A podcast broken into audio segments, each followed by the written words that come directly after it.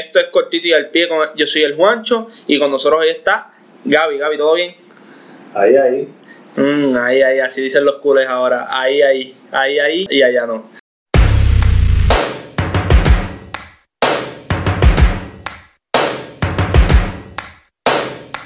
Este, vamos a darle durito rápido a esto. Aubameyang firma tres años con el Arsenal, 250 mil dólares semanales, lo que tú y yo nos ganamos.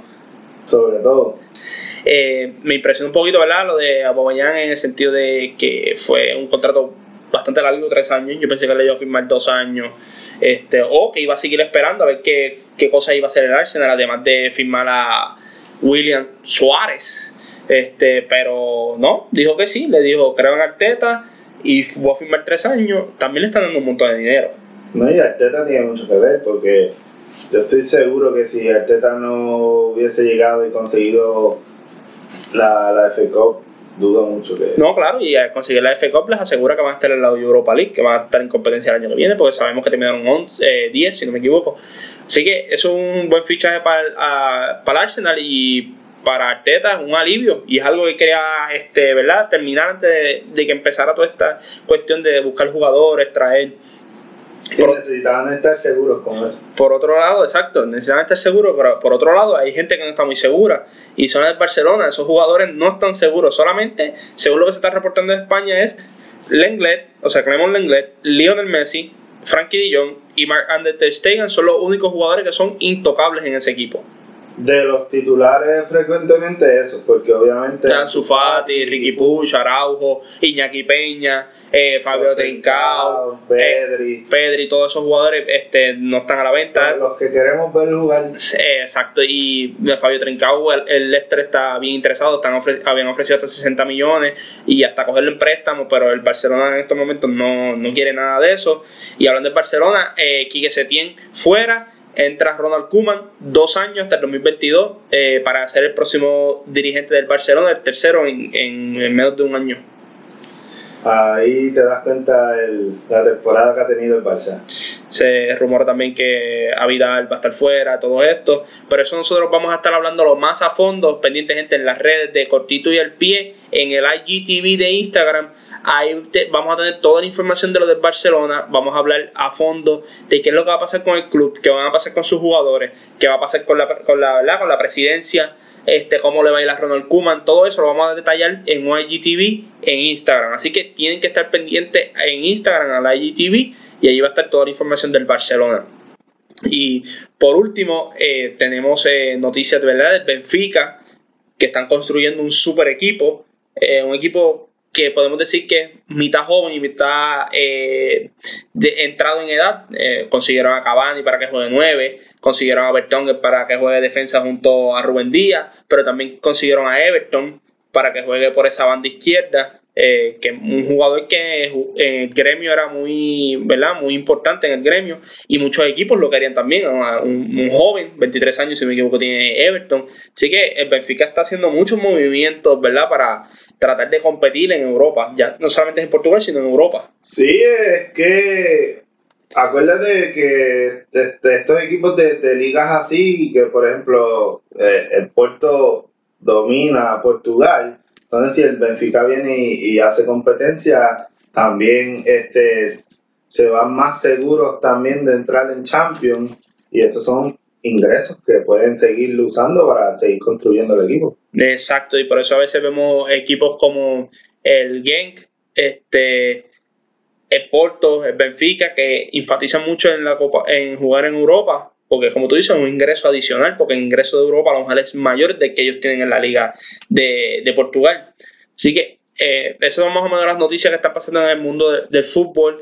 Este, hablamos lo de Coman, hablamos lo de Aubame- Aubameyang, hablamos un poquito del Benfica. Y ahora vamos directamente a lo que pasó en la Champions League, específicamente en los cuartos de finales. Nosotros habíamos grabado nuestras reacciones al juego de Atlético Madrid y RB Leipzig porque grabamos el podcast mediante el juego corría, pero ocurrió un pequeño blooper y no salió en el podcast pasado, pero en este podcast ahora sí va a salir. Y Gaby, ¿qué, te pareció el juego del Cholo Simeone, alguien que tú confiabas que podía ganar esta competencia? Yo, fíjate, yo creo que el Cholo, yo decía que el Cholo podía ganar la UEFA porque a un partido el, Cholo, como es el Cholo, se echa para atrás, pone la guagua, estaciona la guagua atrás y, si nos va a penales tengo black. Pero cuando empieza el juego, el Cholo empieza agresivo. ¿Y eso te sorprendió entonces? Sí. A mí, mira, ese juego a mí me encantó. Fue un juego. un juegazo. Un juegazo. Eh, Julian Nagelsmann, sumamente brillante. Yo lo dije en este podcast. Dije, Julian Nagelsmann va tácticamente va a dominar al Cholo Simeone. Dije, va a ganar el juego con su poder y su equipo que es tan flexible que lo vimos. Y lo hizo. Y lo hizo y lo dominó por completo. El Cholo no sabía qué hacer. El Cholo yo creo que cometió un error eh, en no empezar con Joao Félix y Álvaro Morata. Si tú quieres ir tan ofensivo, hubiese empezado con Álvaro Morata y Joao Félix. Sí, pero, eh, o sea, él se fue ofensivo. En los costados. Pero, exacto, pero sin, sin una, como sin, como una cabra loca, como decimos por aquí. Que eso es todo el mundo arranca, desborda y tira al centro. Lo vimos cuando entró Joao Félix. Él conducía, llegaba a tres cuartos, ahí decidía, abría, pase, pared. Un juego más controlado, pero se le hizo tarde. Y, ahí es que vamos. O sea, Julian Nagelsmann tenía sus hombres ready, los tenía preparados para este encuentro. Los jugadores dieron todo. No tenían a Timo Werner. Mucha gente decía, wow, sin Timo Werner no hay esa, ese, esa, esa oportunidad para gol todo el tiempo pero Nagelsmann lo alineó de una forma en que las pocas oportunidades que tuvo las aprovecharon. Un cabezazo de Olmo de 9. De 9. De 9. Y Tyler podemos decir que pues eh, fue un desvío o lo que sea, pero fue en una contra donde sus jugadores estaban todos solos, básicamente. Yo al principio dije, pero ¿por qué no se entraste a la caja? Y de momento tú dices, no, mira aquí, mira por atrás y ahí hace, hace el tiro y está bien, tocó una pierna, pero es una contra, es una contra en, lo que estaba dominando el Leipzig en ese juego.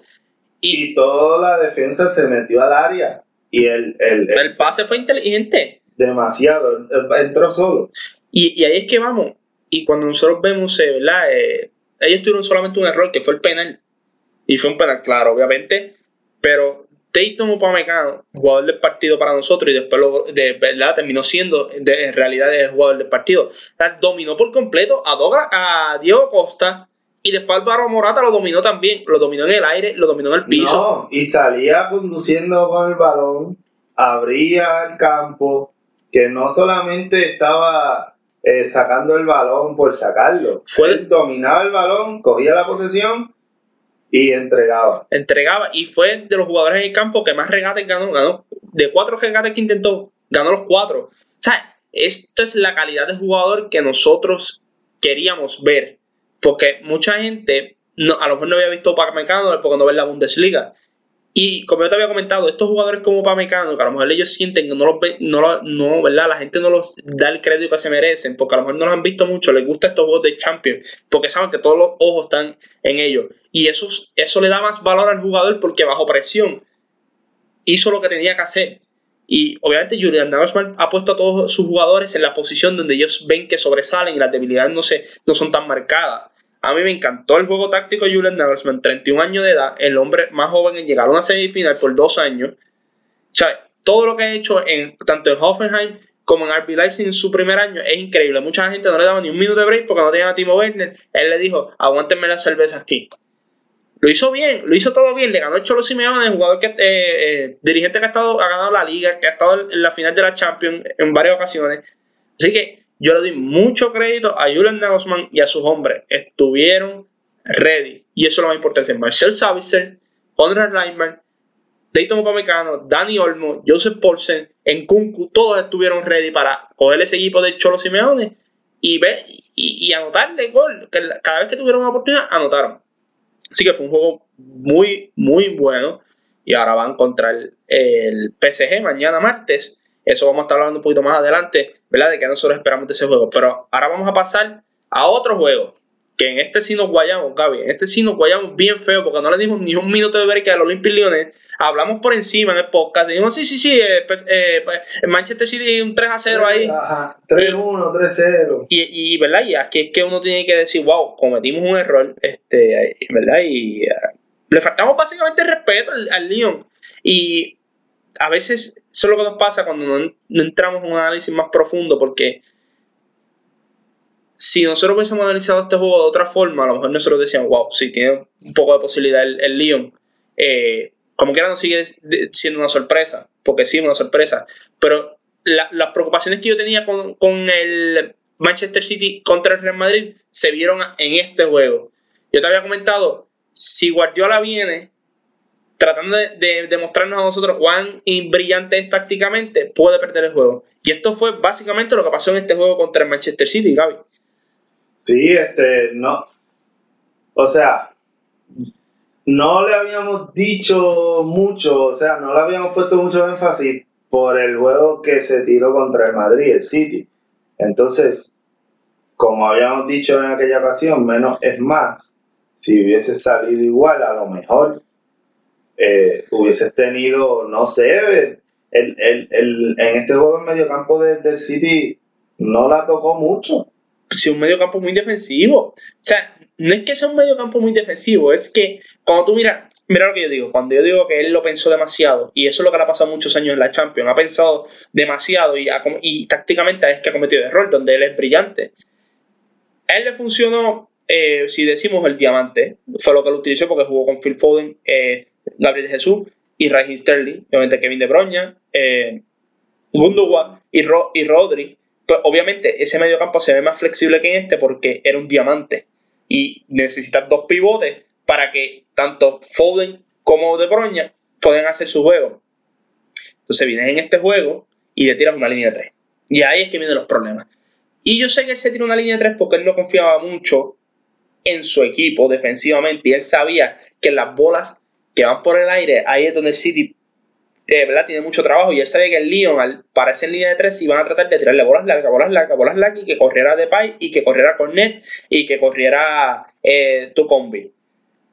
Pero tú como Guardiola, tú sabiendo eso, pues tú tratas de ir con tu mejor alineación. No vayas con la línea de tres tratando de, de verdad de tener el control porque no tuviste el control. De Bruyne no pudo tener el control del juego.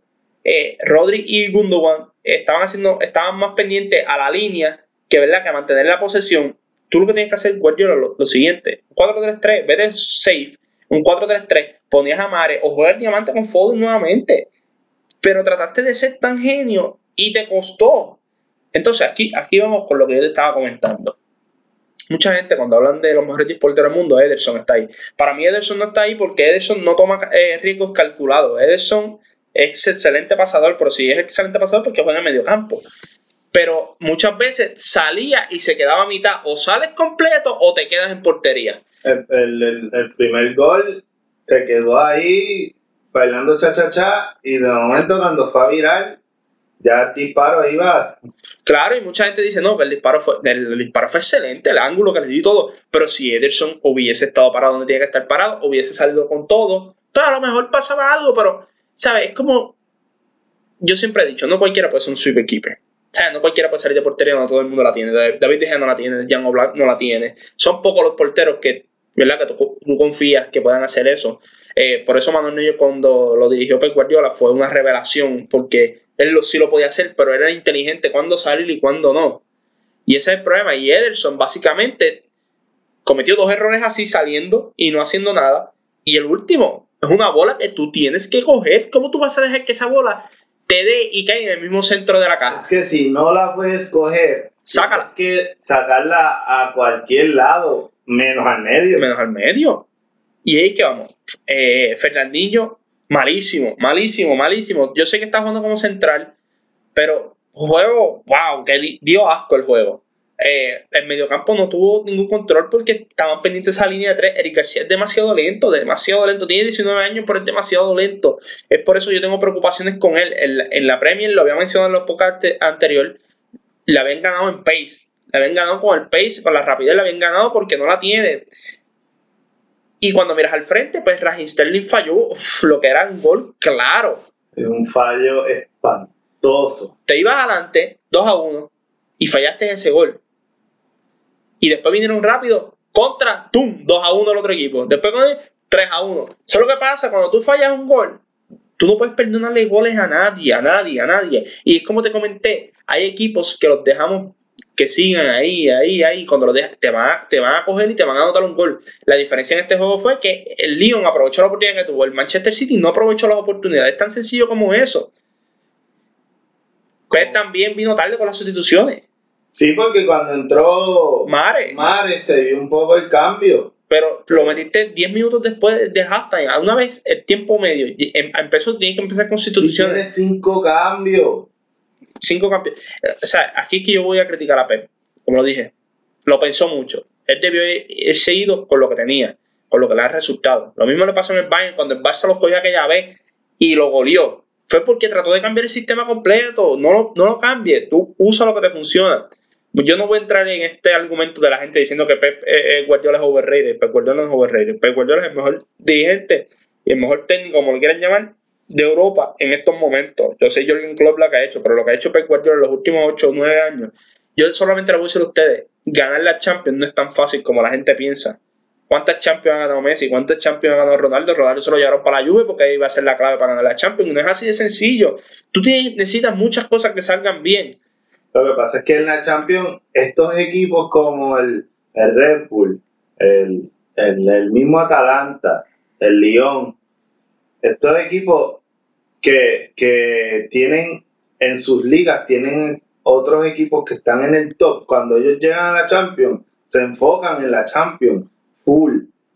Y, y descuidan un poco la liga porque vamos a meterle más presión en, en la Champions. Entonces, estos equipos grandes, entiéndase, eh, Bayern, Barça, Madrid, City, necesitan porque, porque ellos necesitan ganar todo y poner todo en todas las competencias. Entonces, vienen cansados, vienen luchando liga, vienen luchando copa, vienen luchando UEFA y cuando llegan y se encuentran con un equipo así, se pueden dar y se, se achocan de frente. Y, y eso es lo que yo he dicho muchas veces, lo he comentado contigo también, y tú tienes toda la razón en ese punto. Eh, la gente piensa que ganar la Champions y tu liga, ya sea la Premier, ya sea la Bundesliga, ya sea la, la Liga de Francia, la Liga como tal, no es fácil ganar las dos, no es fácil. Tú tienes que enfocarte en una o en la otra. Es bien difícil lo que está haciendo en Bayern Múnich ahora, que ganaron su liga, ganaron la Pocal y ganar y pueden ganar la, la, la, la Champions. Eso es bien difícil hacerlo, por eso es que no todo el mundo gana una treble o, la dobleta, es bien, la dobleta de Liga y Champions es bien difícil porque en una de las dos tú te vas a desenfocar. Y así que a mí me pareció bien interesante lo que dijo Kevin De Bruyne fue al final del juego. Dijo, este, el mismo equipo, el mismo resultado. Como haciendo referencia a años anteriores que es lo mismo, pero el resultado sigue siendo el mismo. Pueden ser cosas diferentes. Y yo solo digo, ¿verdad? Que Pep Guardiola no está overrated. Pep Guardiola para mí sigue siendo el mejor técnico de, de Europa. El, el Manchester City necesita eh, arreglar su problema defensivo. Porque ahí es el peor, ese es el peor sueño de, de Pep Guardiola. eh, cada vez que se acuesta a ver esa defensa. Él necesita como un central bien dinámico. Sí, tiene a que vamos a ver cómo se le funciona. Ahora, exacto. Vamos a ver cómo funciona. Los laterales también él tiene mucha duda de los laterales. Él, yo diría que el izquierdo, Es el más problema que le causa. él. Él, entiende- él confía mucho en Cancelo y en Kyle Walker, pero en el lado izquierdo, pues no. Mendy no, no ha estado siempre saludable. Eh, así que, es una baja fuerte porque cuando tú planteas a principio de temporada y, y, y como es Pep, asumo que lo piensa 70 veces y dice, tengo este aquí, tengo este aquí, de momento una lesión larga o, o lesiones, lesiones, lesiones, lesiones. y, y eso es lo que pasa. Yo, yo entiendo que él va a conseguir un lateral izquierdo y va a conseguir otro defensor. Es lo que haya comprado Ethan que yo entiendo que va a ir por otro central porque Eric García lo más probable se va. Ahora se está hablando del Barcelona, pero pues otro día comentaremos eso. Sí, hay que ver lo que va a pasar con, ¿verdad? con Manchester City. Supuestamente los rumores son que la, eh, la directiva no está muy contento ¿verdad? con lo que ha pasado en la Champions estos últimos años y específicamente con Pep Guardiola. El único que decide quién, si se va o no se va es Pep Guardiola. Pep Guardiola es el que decide, yo me voy o me quedo. ¿Ok? Así que yo no creo que vayan a salir ahora a decir despidieron a Pep Guardiola. No. Pep va a decir si irse o no. Y yo entiendo que Pep le va a dar un año más al Manchester City y tratar de ganar la, la Champions. Porque lo ha ganado todo con el, con el City, Premier eh, y lo falta la Champions. Ahora bien, pasando a alguien que lo ganó todo en el campo, todo, pero cuando digo todo es en todos los sentidos, y es el Bayern Múnich, cogió a un Barcelona en los cuartos de finales y yo sentía que estaba viendo Brasil versus eh, Alemania, que qué ¿verdad? Que Alemania es el que goleó a Brasil, pero para un efecto más grande, Thomas Müller dijo, estábamos más enfocados que aquel día en Brasil. ¿Qué tú piensas de eso, Gaby? Cuando él dice que estaba más enfocado este equipo que aquel que le dio 7 a 1 a, Brasil. Pero es que es que se ha notado desde, el minuto ¿cuál? El minuto 3 fue 4 5 por ahí. el primer gol. Eh, después viene un autogol y como quiera se nada, se, sabía que, que esto iba, iba, iba a ser como, o sea, yo como culé no esperaba una victoria, pero tampoco esperaba un 8 a 2. Yo, yo te dije a ti que el Bayern los iba a dominar. Te dije que ganaban 3 a 1, pero tampoco 8 a 2. Y algo que me gustó del Bayern fue que lo enfocado que estaban, mayormente cuando tú haces un error así, Manuel Neuer te va a caer encima y no, y no te dan, y no te una, una bofeta porque tiene los guantes puestos, pero te cae encima. Y él miró a Álava y le hizo, como quien dice, olvídate, tranquilo, falta juego todavía. Y a mí me sorprendió eso cuando lo vi al principio. Dije, wow, no, no le cayó encima, no le dijo, ese error no puede, no puede costar. No, él tranquilo, le dijo, no te preocupes, falta tiempo. Le señaló el tiempo, le dijo, tranquilo. Y a mí eso me sorprendió, pero así es que estaba ese equipo. Ese equipo estaba tranquilo. Entonces, por el otro lado, pues yo dije, vaya la nota primero, eso baja los ánimos en el Barça, ok, un autogol, sube los ánimos. No subieron. Eh, tú decías, no, cuando anotaron, tú me dijiste, ahora crea urgencia en el Barça. Que no la vimos. O sea, por eso, porque yo, yo te dije, si el Bayern anota primero, el Barça a lo mejor va, va a, ¿cómo se dice? Intentar, o sea, va, a ir más ofensivo ahora. Exacto. Pero ¿sabes cuál fue el problema? ¿Sabes por qué eso no pasó, Gaby? Y no iba a pasar. Quique Setién, eh, me encanta Quique Setién, me encanta, eh, yo entiendo que es una persona muy inteligente, pero tú no puedes ir a estacionar, tú no puedes ir a estacionar la guagua contra el, Bayern. El problema no es eh, su habilidad táctica. El problema es que no se atrevió. Y te lo dije, perdimos desde el minuto cero con, con, los jugadores que puso. Porque es que si tú estás viendo cómo es el Bayern, lo estás viendo, lo estás siguiendo, vienen desde diciembre sin ganar sin perder, perdón. Pues, y, sabes cómo juega, rápido, eh, por las bandas, necesita rapidez, necesita intensidad. No pongas a Arturo Vidal y Busquets. Yo te, yo te había comentado a ti, ¿verdad? cuando en el podcast anterior que estábamos hablando de, de formación, y yo te dije, aquí el problema no es la formación, aquí el problema es los que van a jugar. Me dice, porque tú puedes poner diferentes formaciones, pero si los jugadores que van a estar ahí no, no van a funcionar, no van a funcionar. Y él fue con un 4-4-2 bien conservador y a estacionar la bobo. Vamos a ser honestos, él fue a estacionar la bobo. Entonces, cuando él, necesitaba un gol, se les hacía bien difícil porque no tenían solamente Messi creando, Luis Suárez que no podía con su vida. Eh, no me vengan a ver si a la hora con que hizo un golazo.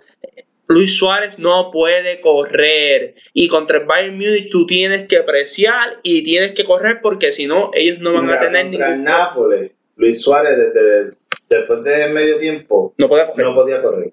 Y contra el Bayern empezó el juego y no le llegaba al balón. Messi en una le tiró un pase filtrado y Suárez no le llegó. Boateng le llegó. Entonces, entonces después si Tienes a Lava, tienes a Kimi, tienes a Álava. ¿Te, acuerdas lo que yo te dije? A Davis. ¿Te acuerdas lo que yo te dije de cómo ellos iban a manejar a Messi? Que lo manejaron a la perfección. Te pusieron en ese lado a Alfonso Davis, te pusieron a David Álava y te pusieron a Leon Goretzka. Te tenían presionado todo el momento. Pero yo quiero darle crédito a una persona. O sea, Hansi Flick se merece todo el crédito del mundo, pero si hay un jugador que se merece, que se merecía menos de más, yo sé que Tomás Milano todos los goles es Joshua Kimmich. Tú sentías que él estaba jugando en el medio campo porque lo hizo todo. En ese lateral derecho lo hizo todo. Asistió, anotó un golazo con una asistencia increíble de Alfonso Davis. ¿Sabes? Joshua Kimmich esa noche, yo te había comentado, wow, me preocupa mucho que no pueda estar en el medio campo para marcar a Messi. Olvídate. Olvídate, él dominó ese juego, lo dominó desde el lateral derecho. Y Robert Lewandowski. Robert Lewandowski lo ganó, es un gol. Pero hizo tanto y tanto daño. El primer gol en una pared con Müller. Increíble. Comunal. Increíble. O sea, no mordido.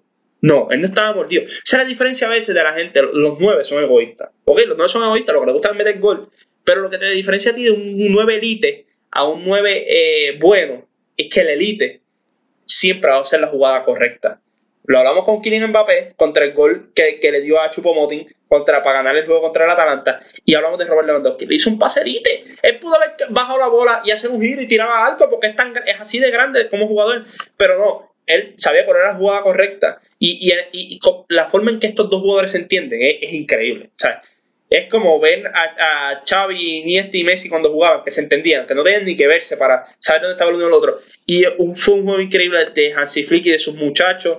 Eh, pues Hansi Flick le dio un poquito con el codo al Barcelona, le metió a Coutinho allí para que le hiciera dos goles y una asistencia. Mano, dos goles y una asistencia en, en 15 minutos. En 15 minutos, con calma. Con calma, les dio por, todo, por todos lados. Ah, se me olvidó mencionar. bien sale con Suárez y no con Griezmann.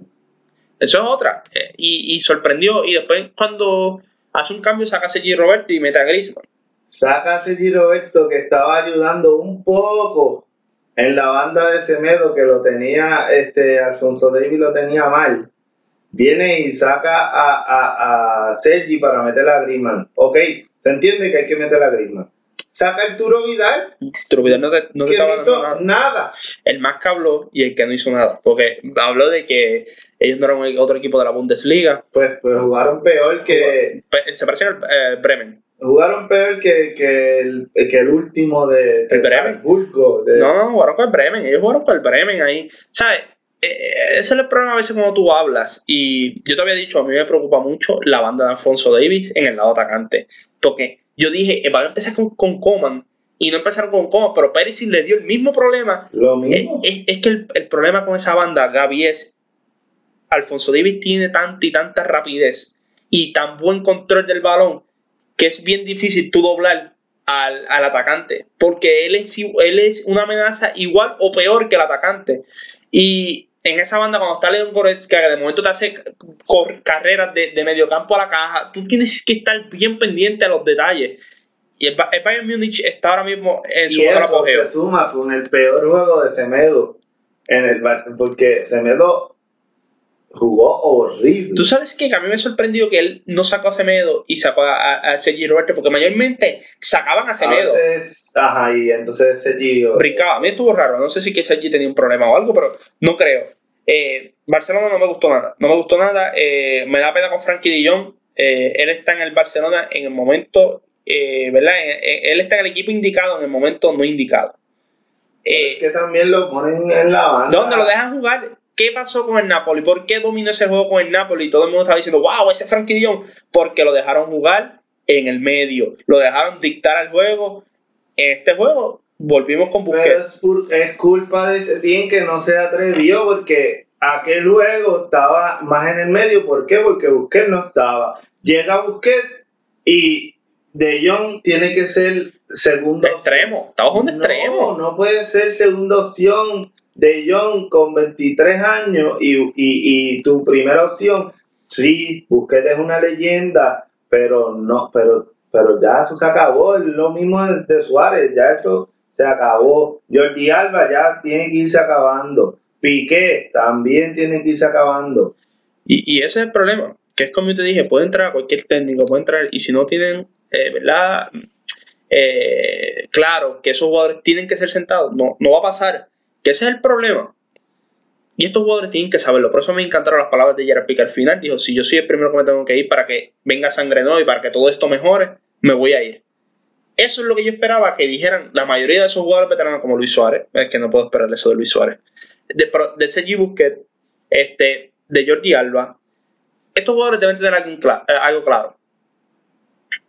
Ronald Koeman ahora, que va a ser el dirigente, se puede sentar y decirle a Busquets, mira, a mí me gusta jugar de esta forma ¿Tú estás dispuesto a jugar de esta forma? No, te me tienes que ir. Sentarse con Gerard Piqué y decirle, yo escucho los comentarios tuyos, ¿qué estás dispuesto a hacer por el equipo? ¿No jugar todos los días? Te puedes quedar. Jordi Alba, lo más probable es no juegas todos los días. Ah, DH, no puedo jugar todos los días. Te me vas también. O sea, tienes que tomar estas decisiones. Gracias por todo lo que han hecho. Pero llega un punto en tu carrera. Xavi, Xavi no era titular en los últimos años. Cuando ganaron la Trevor, él no era, él no era, él era sustituto. Iba Rakitic era el que jugaba. Ya. Eso, y él lo entendía, porque sabía que ya no estaba al nivel que estaba en un momento. Carles Puyol no era titular al final, porque ya él sabía en qué etapa de su carrera estaba. Y ese es el problema con, con, este Barcelona, que tiene miedo a sentar a estos jugadores. Este año Luca Modric no jugó lo que jugaba mayormente en el Real Madrid los años pasados. ¿Por qué? Porque ya sabes que no están dando lo mismo. Entonces, no podemos seguir con esto de que estos jugadores, porque soy Sergio Busquets, porque soy este Luis Suárez. No, tú fuiste eso, pero ahora mismo no lo eres. No lo eres y, estás afectando al equipo. Entonces, pero más conversaciones como esta vamos a tener eh, en el IGTV de Instagram, en Cortito y el Pie, detallando todo esto, porque eh, hay mucha información y hay muchas cosas que se dicen, pero que no estamos seguros si van a pasar. Ahora bien, cosas de que sí van a pasar, es que las semifinales ya están set. Y como dijo Kylian Mbappe, es una son semifinales de, granjas. Así fue que dijo Kylian Mbappe, porque hablan de que la, liga francesa y la liga alemana son las más flojas en Europa en cuestión de, ¿verdad? De, del firepower, así. y, sus dos, y hay dos equipos de cada uno en las semifinales. El Leipzig va contra el PSG y el Bayern Múnich va contra el Lyon, el Olimpia y el Lyonnais. Y vamos a darle entonces primero con la primera semifinal que hay, que es este martes. Athletic, mira yo Atlético, no, Cholo, no estás aquí, perdón. Eh, RB Leipzig contra el Paris Saint Germain. ¿Qué tú tienes, Gaby? Me voy con el Bull. Vas con el Red Bull. ¿Te convenció Julian Nagelsmann? Tácticamente te convenció. Sí, y es que es un equipo bien dinámico. Yo, ¿verdad? Me voy con el Red Bull también. Yo me voy con un juego que va a ser bien cerrado. Yo pongo un 2 a 1. Eh, Thomas Tuchel ha hecho un trabajo increíble con este equipo, ¿verdad? Eh, Kylian Mbappé va a empezar desde el inicio. Güey, cuando Tuchel estaba en Alemania, en el Augsburgo, creo, en el Augsburgo B, eh, había un chamaco de 19 años que era jugador que como siempre se lesionaba, lo ponían a llevar estadísticas. A llevar estadísticas y a, y a hacer los reportes de, los equipos rivales. Y era ¿Quién será? ¿Quién verdad? Julian Mira, yo, sé, cuando tú me enviaste esa historia, yo me dio risa porque hace un par de tiempo yo estaba leyendo cuando a principio yo veo mucho la liga alemana, me encanta la liga alemana. Y yo veo al Hoffenheim, que Hoffenheim está casi en el descenso. Y de momento llega este chamaco, tenía 27 años. Y pues, obviamente yo estoy viendo el juego y yo rápido cuando llegan las notificaciones, el Hoffenheim va a apuntar a un chamaco de 27 años como su nuevo técnico. Pues yo dije, yo tengo que ver el próximo juego de ese, de ese, chamaco porque ese chamaco debe ser una eminencia porque tú estás casi en el descenso. Y cuando yo vi todo lo que hizo Julian Nagelsmann en Hoffenheim, de, de, estar en el descenso a llevarlos a Champions League. Es, es, increíble y se hablaba de que él en Hoffenheim era lo mismo. Estaba cargado de toda la data, de todo esto, pero en Hoffenheim entendían que era tan y tan, tan, tan, tan inteligente que decían, él puede ser coach. Obviamente tuvo problemas con sus rodillas y por eso fue que como jugador no pudo jugar. Obviamente era mediocampista. Mi gente, mayor, la mayoría de los jugadores inteligentes en fútbol son mediocampistas. Son mediocampistas. Y y yo vi lo que él hizo en el Hoffenheim y para mí fue Por eso es increíble. Que tu jugador favorito y mi jugador favorito son mediocampistas. Son mediocampistas y pueden decir lo que digan, de que si son divas, que si son esto, son lo otro, que son arrogantes. Son arrogantes porque saben que son los mejores. ¿Sabes? Porque saben que el equipo depende de ellos. Y, y algo que la gente no entiende de los mediocampistas es la importancia que tienen en el juego. A lo mejor para ti tienen un juego discreto porque no han metido un gol. Pero cuando tú miras los pases que han hecho dentro de la caja, los pases que han hecho eh, eh, eh, en el final third que ellos llaman, el, último tres cuartos de cancha. O sea, son increíbles. Así que en medio campo ve el juego diferente a los demás jugadores y, y, y se debe evaluar diferente. Pero lo que hizo Nagelsmann el Hoffenheim para mí fue impresionante. Y wow, por eso yo sabía que él iba a tener mucho éxito en el RB Leipzig. Yo soy fanático de Bayern Munich. Cuando Kovac terminó el primer año, yo quería que ellos firmaran a, a Nagelsmann, pero Nagelsmann ha sido bien inteligente. Le dijo no y no, tanto al Bayern como al Real Madrid. Les dijo que no, porque no se sentía ready. Y, y eso es lo que pasa a veces con dirigentes que brincan escalones.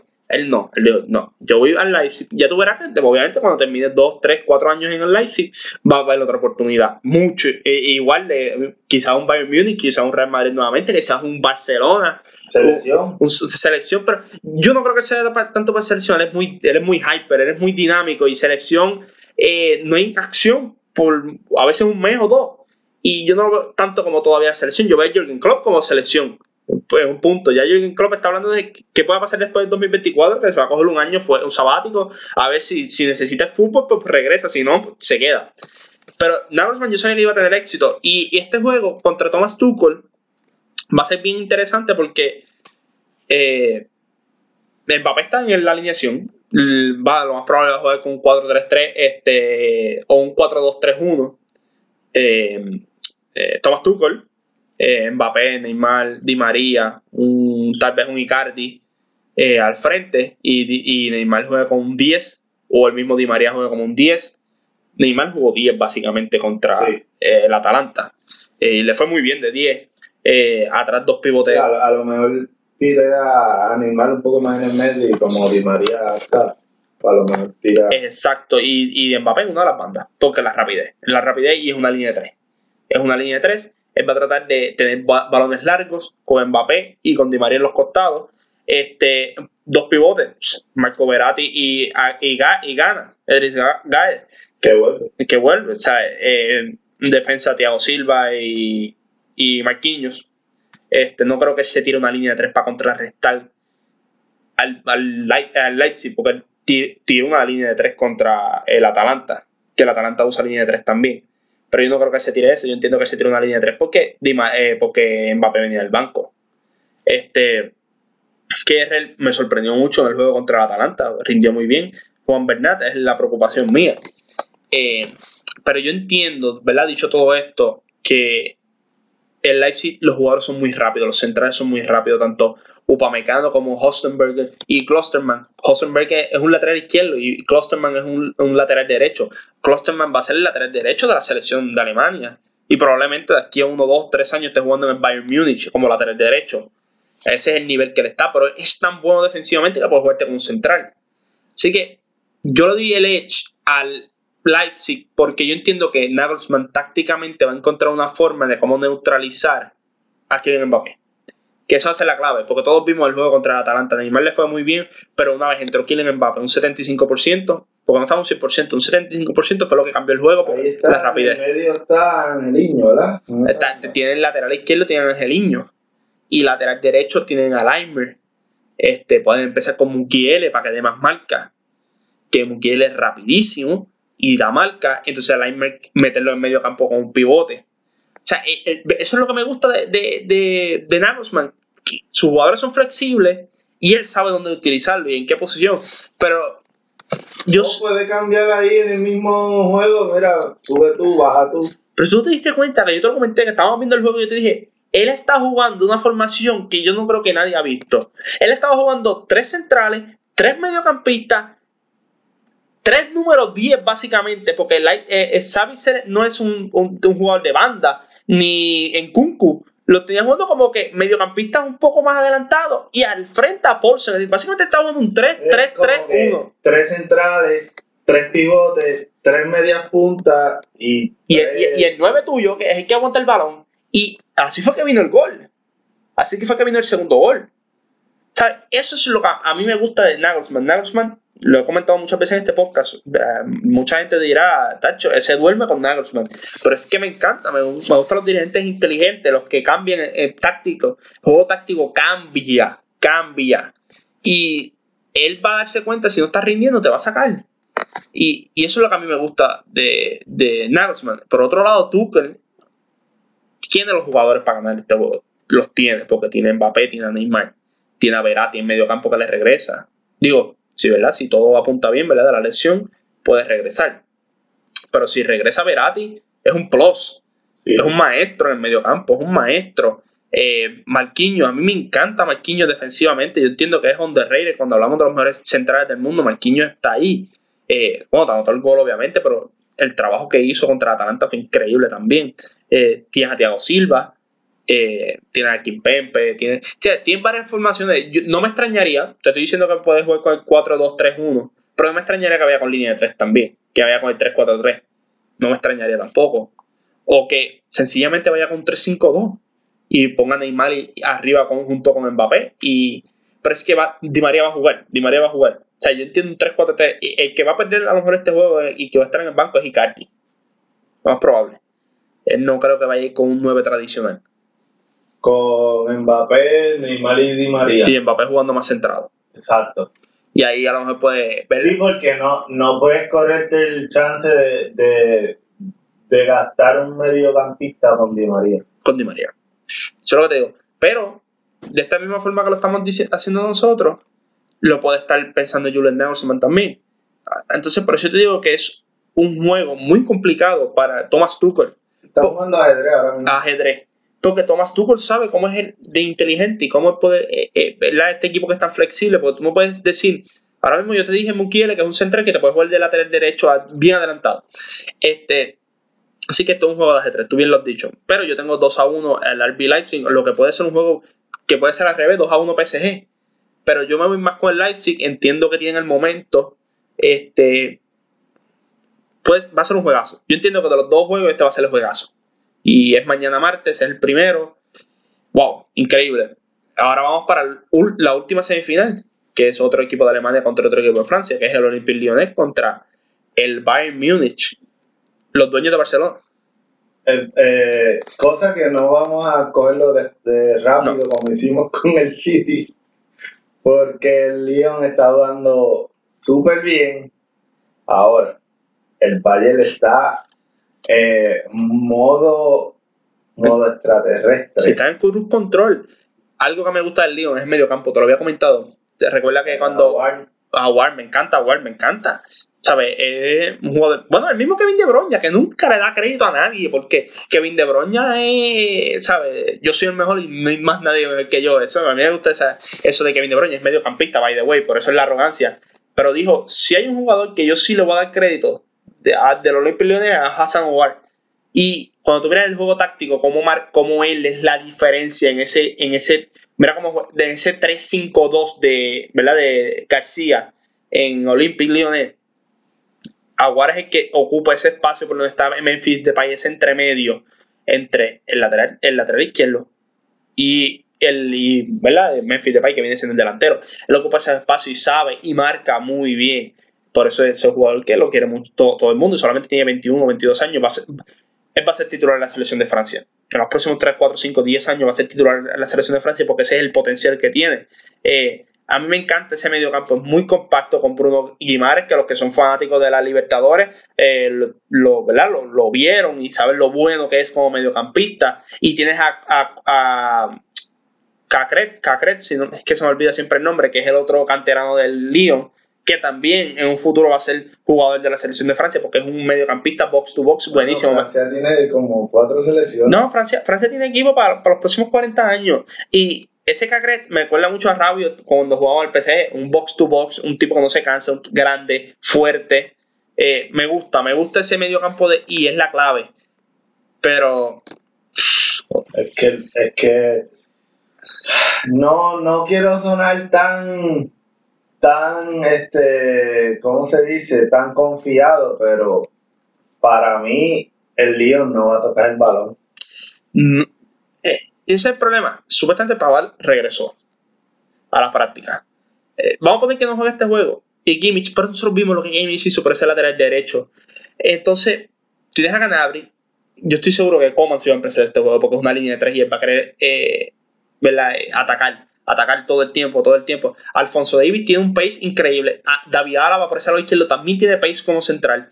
Eh, veremos a Zule, no sé, a lo mejor lo veremos. Eh, Yo creo que debería jugar con Zule porque pues, él, puso a Boateng y es que el Barça es, más, compacto, Y, no, y más lento, porque él se dio cuenta no se dio cuenta, todo el mundo lo sabía en este planeta, que iba a empezar Suárez. Y ese dio ese lujo. Pero tú no viste una vez, lograron hacer, Zul entró. Una vez hicieron esos cambios, Zul entró porque le daba space. Porque yo no, yo no sé, yo no sé por qué hay gente imbécil que dice que Zul es grande y no tiene rapidez. Grande y tonto. Zul, es uno de los mejores centrales del mundo cuando está saludable. Perdió este año por, la lesión, pero regresó. Pero es un chamaco, ¿verdad? Que... 24 años. Ah, qué, qué, raro. El que lo desarrolló él fue Julian Nagelsmann. qué increíble. Este hombre es un crack. Este, yo empezaría con Zule, pero la, la pieza clave es Leon Goretzka. Leon Goretzka rompiendo esas líneas, de esa línea de tres, rompiéndola del medio campo con eso, esas corridas que hace a la caja, baja la marca. No, y defensivamente debe, debe, debe de encargarse de. Em, muy bueno. Pero Aguar se tiene que encargar también de esas corridas que él hace a medio campo. Así que, ¿quién se cansa primero? ¿Él o Aguar? Y lo más probable es Aguar porque la mayoría de la posesión la va a tener el Bayern Múnich. Entonces, estar bien pendiente a él, a él, el sub y baja, el sub y baja, de que de momento te vi y entra a la caja, pero entonces cuando entra a la caja, mide 6'2". Entonces, tienes al otro lado a Robert Lewandowski. ¿A quién tú le dejas entonces el cabezazo? Müller. Müller, que es sumamente inteligente. Alfonso Davis y, y Kimmich tirando centros son elites. Elites. Y entonces, Ganabri como con los costados tiene mucha rapidez. O sea, es un juego muy complicado. La línea de tres puede sufrir mucho. Pero, pero, no voy a decirte aquí que es un paseo para el Bayern Munich tampoco. Porque es un equipo que tiene momentum. Es un equipo que, que verdad, que en la contra es muy peligroso. Eh, yo me imagino que va a empezar con Musa Dembélé este juego. Porque él entiende que Musa Dembélé es más clínico en el arco y él, entiende, David García, entiende que no va a tener muchas oportunidades al arco y debe aprovechar las, pocas que tenga. Porque tu combi tuvo muchas oportunidades y falló un poco. Y obviamente después vimos que Dembélé entró y cuando tuvo la oportunidad aprovechó. Eso es lo que hace un 9. Eso es lo que hace un 9. Otro jugador que va a estar en la selección de Francia también, como 9. O sea, estos son jugadores que no se les puede dar mucha oportunidad.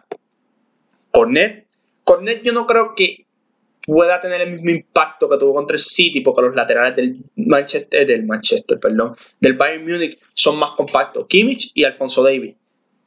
Y si juega por la banda de Kimmich, Kimmich es excelente defensivo, y si juega por la banda de, Alfonso Davis, demasiado de mucha rapidez. Yo sé que Cornet es rápido, pero yo no creo que haya un jugador más rápido en el mundo que Alfonso Davis en este momento. No lo veo que preguntarle a Semedo. Hay que preguntarle a Semedo. Y Semedo es rápido. Semedo se reconoce como uno de los jugadores más rápidos del mundo del lado defensivo. Pero Alfonso Davis era un atacante convertido en, defensor. Así que imagínense el pace que tiene. Ese equipo completo tiene pace del Bayern Munich. Koretska tiene pace. Kimmich tiene pace. Eh, eh, eh, perdón, este, Ganabri tiene pace. David Alaba tiene pace como un defensor eh, Tiago va a dictar el juego. ¿Qué es lo que va a hacer? Tiago va a dictar el juego, va pase, pasa aquí, pasa allá, pasa acá, pasa acá. Pero si está Kimmich en el medio, no, no, fiesta. no, no tienen break, no tienen break porque es que es sumamente inteligente. Y, y, Kimmich.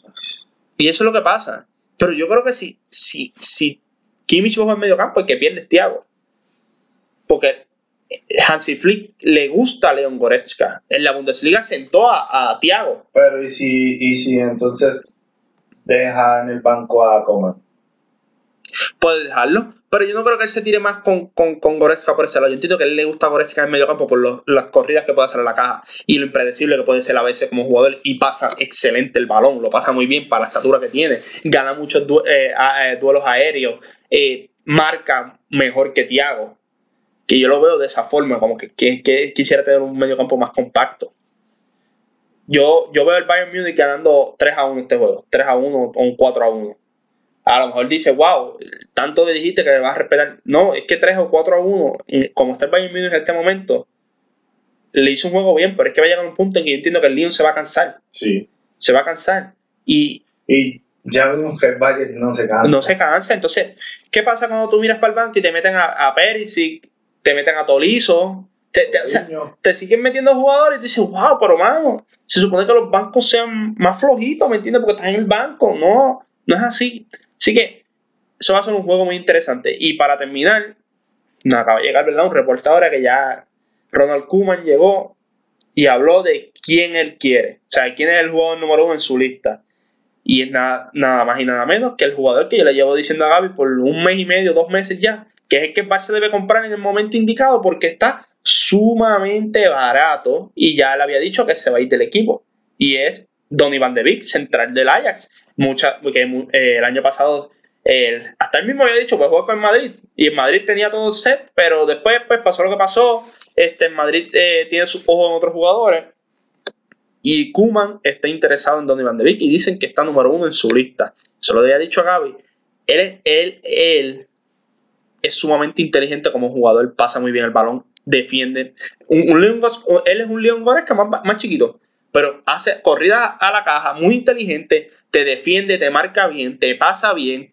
Entonces, eso le da más flexibilidad a ese medio campo. No, es que estaba jugando con Frankie de Jong desde desde, desde que es chiquito, o sea, desde, desde que está en el Ajax, de canterano, básicamente. Yo sé que Frankie Young llegó a los 17, 18 al Ajax del 20. Pero seguramente están jugando en las selecciones. Claro, desde chiquito, desde chiquito. Entonces, son dos cracks, son dos jugadores que entienden el sistema, porque primero, el, el Ajax básicamente juega lo que le gusta jugar al Barça. Y también ha jugado con Kuman en la selección. O sea, que Coman tampoco está buscando a cualquier jugador, él está buscando un jugador que sabe lo que tiene y sabe lo que hay. Y y Kuman sabe que ese jugador está bien barato en esta fase de, de, de la temporada, porque es un jugador que ya le dieron luz verde que se podía ir y no hay mucho equipo detrás de él. Se habla de que puede ser de 35 o 40 millones. Si tú consigues por 40 millones a Donny Van de Beek, es un jugador que en una temporada normal te cuesta 80 o 90.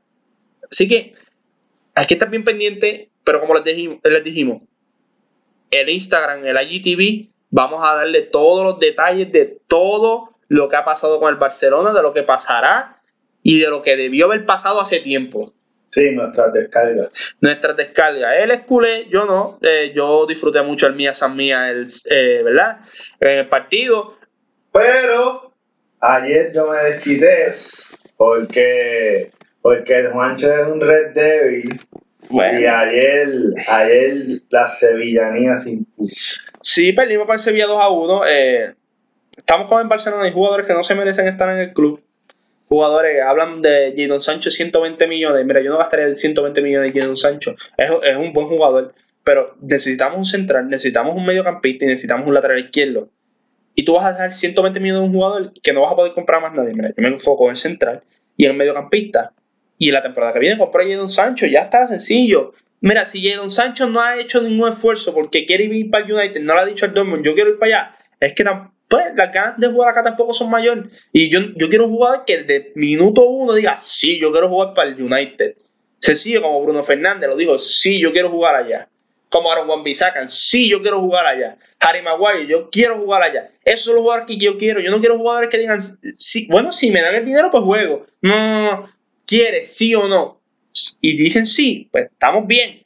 Yo ahora mismo me enfocaría en Culebalí y en otro mediocampista, donde Iván de Vick está súper barato en estos momentos, pero obviamente no es lo mismo que te llame el Barça, que te llame el United. En este, bueno, que el Barça está, peor que el United en este momento. Pero lo que la ventaja que tiene el Barça en este momento es Koeman. Y Franquillo y Frankie Que son bien panas. Él y Frankie son bien panas, que eso es una ventaja que tienen, es muy cierto. Es como se decía cuando logramos cuando lograron eh, fichar a Frankie, que decían, Delic viene, porque son bien panas. Que yo entendía que sí, Delic debió haber firmado con el Barcelona. Quizás no estuviera hasta la debacle. No estuviera, pero eh, eso es lo que pasa cuando tú tienes a Minos Rayola de, ¿verdad? De, de agente, que no muchos quieren bregar contigo. Pero de eso vamos a estar hablando en Cortito y al Pie en Instagram, IGTV de Instagram. Vamos a estar hablando de todo lo del Barcelona. Le damos las gracias, ¿verdad? Por, el apoyo siempre. Este, las, las redes sociales, eh, Instagram, Twitter y Facebook, Cortito y al Pie. Allí todo el contenido de fútbol, de todas las ligas, de todo lo que está pasando, eh, transferencias, este, resultados, eh, lo que le dijo este jugador a este otro jugador. Toda la información está en Cortito y al Pie, Instagram, Twitter y Facebook. Allí cualquier duda nos escribe, Gaby o yo le contestamos, estamos interactuando todo el tiempo con la fanaticada. Y, ¿verdad, Gaby? Le damos muchas gracias a, todos, ¿verdad? Por el apoyo siempre. Sí, este. Nada, es hablar de fútbol, que es lo que nos gusta. Nos gusta así mismo. Así que muchas gracias, gente. Hasta la próxima.